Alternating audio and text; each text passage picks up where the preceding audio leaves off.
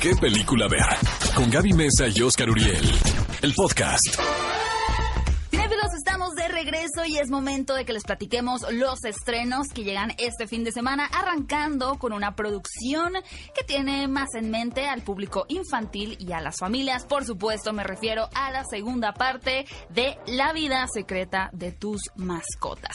A diferencia de la primera, lo que más podemos resaltar de esta nueva producción es que ahora tiene más la intención de que las familias acudan a la sala, por lo cual si bien la primera entrega tenía unos toques un poquito más ácidos, de humor negro, que había cierto reflejo de cómo se vive dentro de una casa y cómo las mascotas pueden eh, percibir estas situaciones, pues ahora más bien se despliega en toda una aventura que se recorre a través de diferentes espacios, como una especie de cuento de niños, ¿no? Es que que, va la verdad te voy a decir una cosa, no se trata de nada, honestamente. Ah, ajá, es una película muy bonita. eh, visualmente es muy atractiva, pero sí siento que es una película para el público Para preescolar, que está increíble. O sea, yo, la verdad, cuando estaba viendo la película, estaba pensando precisamente eso, que es importante que algunas producciones les cuenten historias directamente a los, a los pequeñitos. Como una fábula, como contarle un cuento antes de irse a Porque dormir. estamos mal acostumbrados a que todas las películas animadas tengan una lectura para los adultos y otra para los niños, que Pixar ha hecho un, em- un emporio de eso. Pero también creo que los chiquitos pues, tienen derecho a ver su película de las mascotas, la verdad. Sí, que sea totalmente honesta, sincera, sin no ningún pretende doble. más, ¿no? Exactamente. Y fíjense, cinéfilos, que tuvimos la oportunidad aquí en Qué Película Ver de entrevistar al señor Eugenio Derbez, quien da la voz a Snowball, que es este conejito que en la primera película era como el villano, era muy gracioso, pero ahora forma parte de este grupo en las diferentes aventuras. Van a ver todo lo que nos reveló de sus diferentes personajes. Un poquito también le preguntamos de sus hijos quiénes eran los que mejor cuidaban a las mascotas y quiénes eran los peores. Pero hizo revelaciones particulares que luego se viralizaron, ¿verdad? Sí, sí se viralizó, se hicieron algunos textos por ahí porque le preguntamos que si pudiera interpretar o dar voz a un villano, Ajá. ¿a quién sería? No les vamos a decir todavía lo que dijo, Sí, pero su respuesta. Causó muchísima sensación. Amigos, ¿qué tal está la película de los lagartos? Peliculón loco. yo no, sola. I don't think so. No, no creo Yo que sola, sea. yo sola. No, no es peliculón loco. Ahora, eh, miren, es lo que es. Eh, Es que eso es, es lo que es. O sea, lo que estoy what you see is what you get. totalmente de acuerdo contigo. Siento que a los cocodrilos les hizo falta como me 5 o 6 parece. horas de render, ¿eh? Lo sentiste como de PowerPoint, Un poquito. que lo sacaron Ajá, de movían la, la cola como de PowerPoint. Creo que lo que lleva en los hombros a toda la película es la actuación de Calle Escodelario. Es tan convincente, o a mí me convenció, me convenció por ejemplo un poquito más que lo que vimos en The Shallows con Blake Lively, que es Esa me atrapada con tiburón. a mí me gustó más esta. No, no. La de los no, la- no, Bueno, no, son, no, son caimanes ¿cómo? en realidad, ¿eh? Para antes de que salte ahí el biólogo, son Ajá. caimanes, pero lo están promocionando como cocodrilos porque es más O fácil entender. lagartos, mí, pero también son Lagarto. lagartos. Pues son todo. Exacto. Son una cosa con Oigan, dientes. amigos, miren, está muy entretenida, la verdad. Está súper entretenida. Te- Siento que Alexandre Aya, quien es un realizador, eh, hace años le vimos alta atención a esta película francesa muy efectiva. Fíjate que me acordé mucho viendo la película esta de Infierno en la tormenta de, de aquella primera, eh, por la cuestión claustrofóbica, o sea, Claro. de cómo solucionar las cosas cuando estás en cuatro paredes. Aquí, pues obviamente viene una inundación, ¿no? Inminente, y obviamente pues están los cocodrilos. Me parece muy lógica la premisa. Están los cocodrilos. Creo que se tarda un poquito en el planteamiento, ya que, ya que empieza todo, está súper bien. Es que pierde mucho tiempo en el factor emocional. que es la relación de los protagonistas, amigos. Es un padre y su hija. Son los que están atorados en ese sótano de Sí, la casa. sí, la premisa es muy sencilla, están atrapados, hay muchísimos lagartos que se los quieren comer, están en real peligro y lo que me gusta a diferencia de otras producciones como estas es que genuinamente sientes que se los van a comer. No les vamos a decir qué pasa al final, pero sí les va mal. O sea, no es como que, ah, es el protagonista, no le puede pasar nada. Bueno, otra cosa a favor de la película es que se sale del canon de superhéroes y de remakes. O sea, si es una película de verano auténtica, y la podemos decir. producción, el huracán se ve Pero sabes que eso, pero no lo hicieron en Florida, lo hicieron en Europa, ¿puedes creer? Por incentivos fiscales, recrearon Florida. Wow. Eh, bueno, que es un pedacito en realidad, ¿no? Pero se ve Exactamente, es un pueblo. Sí, sí, sí, sí, la verdad. Vayan a verla si quieren ver Bueno. algo palomero. Apocalipsis. Zombie, amigos. Aquí estamos ante una película independiente que, bueno, para nosotros debe ser una gran producción, ¿no? Es inglesa, tiene un eh, eh, elenco un poco ecléctico, como que actores de, de todo el mundo. Eh, hay mucho del cine oriental también de acción dentro de esta película, aunque es una película de zombies.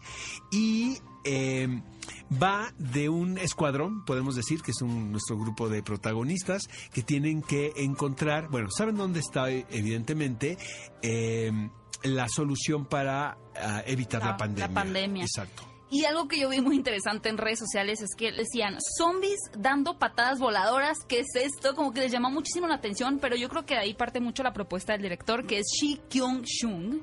Como dice Oscar, mezcla pues esta producción inglesa con tintes asiáticos, que ya saben que todo es como más exagerado. A mí la verdad me gusta cómo se ve la producción, se ve que tiene un tono más serio, pero bueno, al final también tratando temas que ya conocemos en la pantalla. Amigos, y el peliculón loco de este fin de semana es Limonada, dirigida por Ikana Irikaru. Ella es, podemos decir, una discípula de Christian Mungiu, quien es un realizador rumano muy reconocido. De hecho, ha venido a Morelia un par de ocasiones.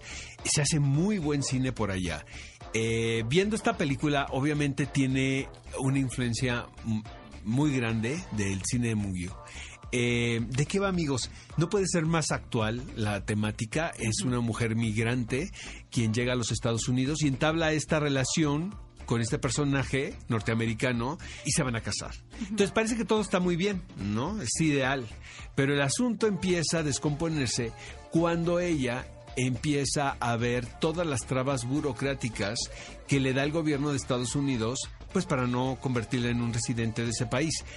Este, te das cuenta que es un país que no nos quiere, o sea, que no quiere a los A los migrantes. extranjeros. Exactamente. Entonces, eh, lo que plantea la película es muy interesante. eh, pone el asunto sobre la mesa de qué tanto vale la pena salir de tu tierra, de tus orígenes para buscar El sueño americano en este caso, el- ¿no? El sueño americano La totalmente. green card. Ahora, es un, es un tema ríspido porque la migración no solamente es ir a buscar una mejor vida, sino muchas veces el migrante sale porque tiene que salvar su vida, ¿no? Entonces, aquí no, aquí es muy claro lo que te están contando, pero sí es una película que yo recomiendo muchísimo. Por favor, búsquenla Sí. porque seguramente va a estar en muy pocos cines, pero sí es la recomendación de este fin de semana. Limonada no se la pueden perder. Y cinéfilos, prepárense también porque este 16 de agosto se estrena una película muy esperada en donde nuestro querido amigo actor Darío Yazbek da la voz a uno de los personajes y me refiero por supuesto a Playmobil, que esa sí se ve que tiene un humor también dirigido a los adultos. Y también llega una película muy esperada producida por el señor Guillermo del Toro a propósito de él, que Ya se está la llama... preventa de esta película, ¿eh? Historias de miedo para contar en la oscuridad.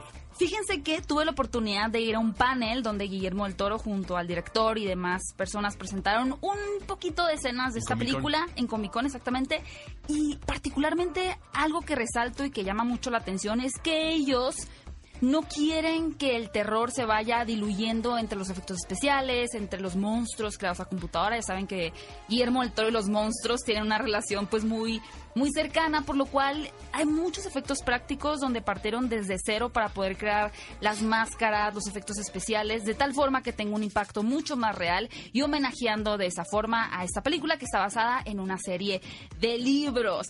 Y porque le estamos esperando mucho, queremos invitarlos a ustedes al primer cine de terror de México. Bueno, esto será en Forum Buenavista del 16 de agosto al 2 de septiembre. Ahí pueden ir ustedes al primer cine de terror en México. Y nos cuentan qué tal les va. Mucha suerte.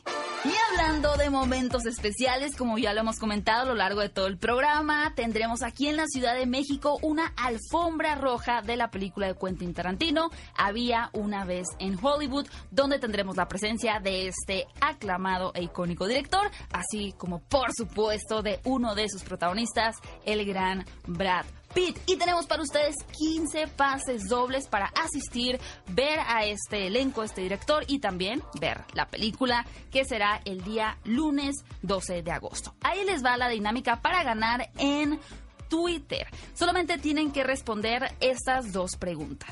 Uno, ¿qué personaje de todas las películas de Tarantino es su favorito y por qué? Dos, en la película de Quentin Tarantino, Bastardo sin Gloria, ¿cómo matan a los líderes nazis? Yo sé. No digas, Oscar.